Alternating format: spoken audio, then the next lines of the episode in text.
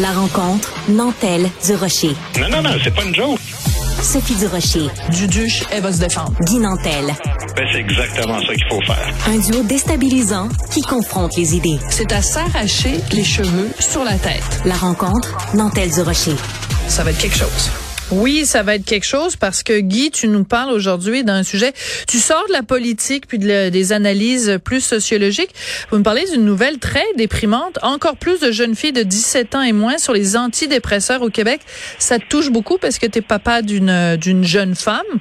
Ben, tu peux pas toucher mieux la cible. C'est exactement euh, la raison pour laquelle, en voyant ça, évidemment, ben, comme tout le monde qui est qui est père d'une jeune fille aujourd'hui euh, ou mère d'une jeune fille aujourd'hui, on se sent concerné par ça. Puis, ben, écoute, à la limite, oui, ça devient une analyse sociologique aussi parce qu'il y a des il y a des causes qui nous mènent à ça. Donc, euh, cet article-là est paru en fin de semaine dans le journal de Montréal, puis j'ai trouvé ça vraiment très intéressant.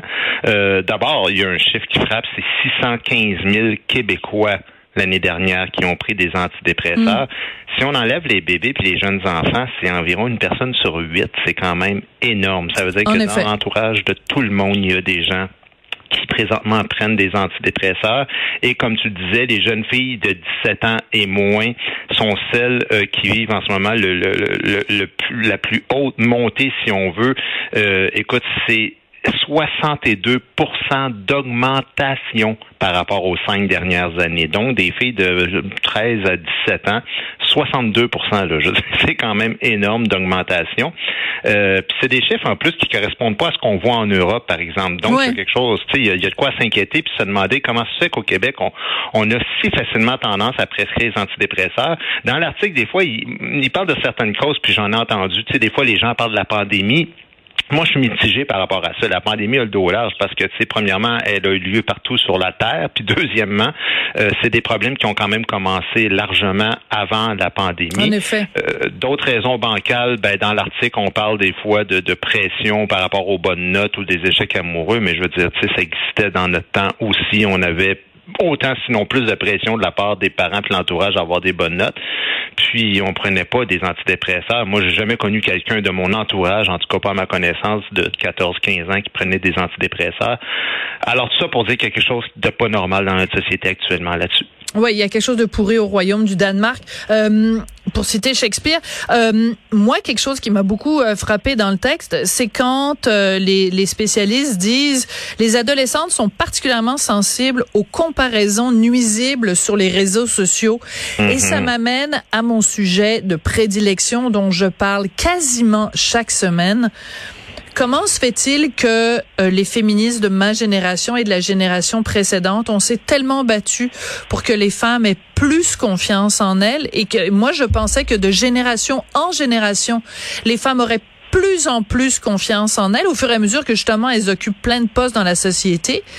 Mais quand je regarde la génération qui vient après moi, je suis désespérée de voir à quel point, parce que quand tu te compares constamment aux autres, puis que des, des filles qui sont des pétards qui se trouvent moches, euh, des filles qui sont constamment euh, en train de vivre dans le, le regard d'autrui, ça me déprime pour, pas faire de mauvais jeu de mots, euh, Guy. Ben, t'as raison, t'as raison de penser ça. Moi, j'ai réfléchi beaucoup à ça, là, puis je me suis dit que c'est une combinaison de raisons.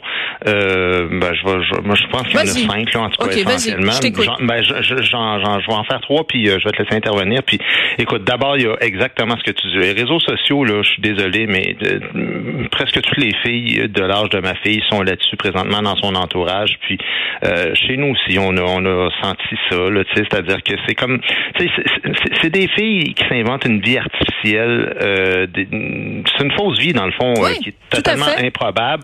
Euh, ces filles-là, qui sont des modèles pour les jeunes filles, elles travaillent pas, ou en tout cas, elles semblent pas trop se vanter du fait qu'elles ont un emploi, puis elles sont riches, perçoivent des cadeaux, puis tout le monde est beau, puis tout le monde est mince, mais surtout tout le monde est photoshopé, puis ça amène quoi? Ça amène des troubles psychologiques, des troubles alimentaires. Mmh, fait ça, fait. c'en est un, évidemment.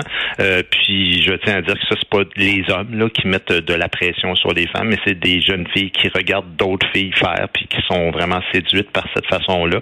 Euh, ben, j'accuse aussi notre système de santé parce que, tu sais, les antidépresseurs, euh, je veux dire, pour beaucoup de médecins, je suis désolé, mais c'est la solution facile. Tu sais, moi, j'ai connu quelqu'un, un moment donné, qui m'a demandé de l'accompagner pour quelque chose qui ressemblait à un cas de harcèlement au travail, tu sais, puis la personne voulait avoir comme un arrêt euh, temporaire d'emploi parce que c'était difficile à vivre. Puis évidemment, bon, euh, dans ce temps-là, faut que tu te plaignes aux ressources humaines. En tout cas, c'est un peu compliqué. Puis tu veux pas voir la face du boss. Mais finalement, je te dis, en trois minutes suite, la personne, le, médecin a sorti son, son carnet, là, puis fait, on va presser les antidépresseurs, alors que ça n'a rien à voir avec le cas. Tu sais. Alors moi, je pense qu'une solution à ça, ce serait de justifier de la part des médecins. Pourquoi? de façon concrète ben et surtout après combien de temps tu fais ton diagnostic? Est-ce que c'est après trois minutes que tu vois une personne? C'est-tu à la quatrième rencontre, après des longues discussions? Parce que si au que tu vois quelqu'un, tu veux juste en débarrasser, puis, tu... puis je sais pas que c'est tout le monde, évidemment, mais, mais on sait qu'il y a des médecins, des fois, qui sont, qui sont surchargés, puis puis ensuite de ça, je pense que la troisième euh, raison, je pense, c'est la politique. On en a souvent parlé, toi et moi, on a parlé au monde à l'envers aussi. On refuse de mettre de l'argent dans tout ce qui ressemble à la santé puis les troubles mentaux parce qu'ils n'ont pas de lobby puissant. Les gens qui ont des problèmes psychologiques, souvent, ben ils se réunissent pas, ils sortent pas dans la rue. Alors forcément, ben c'est difficile. Puis en ce moment, deux ans pour voir un psy malgré une dépression majeure, ben imagine-toi pour quelqu'un qui a juste des petits problèmes un peu euh, moins graves que tu sais, pas nécessairement suicidaire, ben on va dire qu'elle prend juste des pilules puis achète-nous pas avec ça. Mm, oui, tu as tout à fait raison sur ces trois points-là. Euh, et sur le, le, dernier point, ben c'est vraiment la question de l'accessibilité parce que tu sais quand il y a eu des drames euh, euh, au cours des dernières semaines, des, des, des cas d'homicide ou de bon de de de, de tuerie de, de masse, ben le gouvernement nous disait ben là c'est important de voir les symptômes chez les gens autour de vous puis si vous sentez qu'il y a quelqu'un qui a besoin d'aide, ben accompagnez accompagnez-le, mais accompagnez-le les accompagner où? Les accompagner où? Parce que dès que tu sors des grands centres, euh, ben là, tu sais, je veux dire, c'est pas vrai que quelqu'un va prendre euh, son auto puis faire deux heures de route pour aller consulter un psy pendant une heure puis refaire deux heures de route pour rentrer à la maison. Il y a de quoi décourager n'importe qui. Tu vas pas prendre une, une, journée de congé de travail par semaine pour aller voir le psy. Donc, c'est vraiment la question de, de l'accessibilité. Mais euh, pour les fins de la discussion, puis sans rentrer dans, dans l'intimité, donc sans la nommer ni rien, mais juste nous donner une idée de quel âge toi à ta fille. Elle a 19 ans. 19 ans. Donc, elle est en plein là-dedans. Et, euh, tu sais, quand on parlait tout à l'heure des, des, des, médias sociaux, bon, euh, tu, tu, sans les nommer, tu faisais un petit peu référence aux influenceurs. Il y a des influenceurs qui sont des influenceurs positifs, ça j'en suis convaincue, euh, c'est-à-dire qui, qui euh, démocratisent toutes sortes de notions, des femmes qui donnent, euh, qui sont d'excellents modèles parce qu'elles sont des entrepreneurs, qu'elles travaillent fort. Mais il y a mm-hmm. en effet toute une partie, je dis pas que c'est la majorité, mais il y a en effet toute une partie des influenceurs qui vendent du rêve, de l'illusion.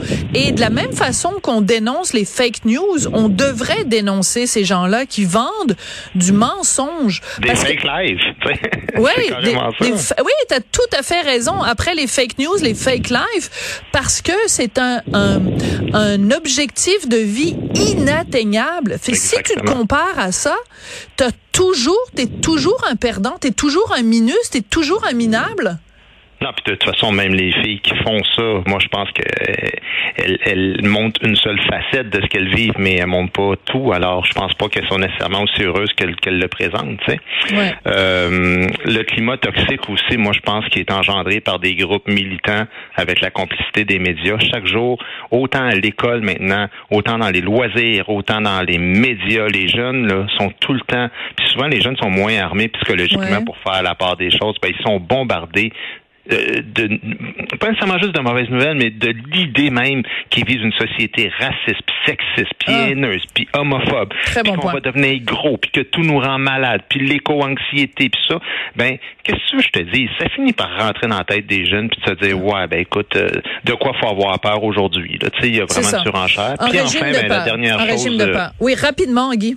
Oui, rapidement, ben écoute, c'est nous tous comme comme adultes, on, on a créé une société où on oublie souvent de se voir face à face, de faire de l'exercice de marcher jusqu'au travail, des affaires ben ben simples où aujourd'hui as l'air un peu rétrograde puis ringard de dire mhm. ça, mais euh, c'est la c'est toujours ça, tu sais faire attention, consommation d'alcool, bien dormir, c'est vraiment une hygiène de vie qui a du bon sens. Ben je pense que ça part déjà de là puis les pilules peut-être le plus loin possible avant commence par toutes ces affaires-là, rencontre des amis en personne, puis mm. essaye de revenir, tu sais, de, du temps pour s'arrêter, puis méditer, puis le sens du collectif, le sens de la fierté du travail bien accompli. Il y a plein de choses qu'on a oubliées. Ouvrir un livre au lieu d'ouvrir son cellulaire aussi, des fois, ça fait du bien. Merci beaucoup, Guy. Merci à toi. Au revoir.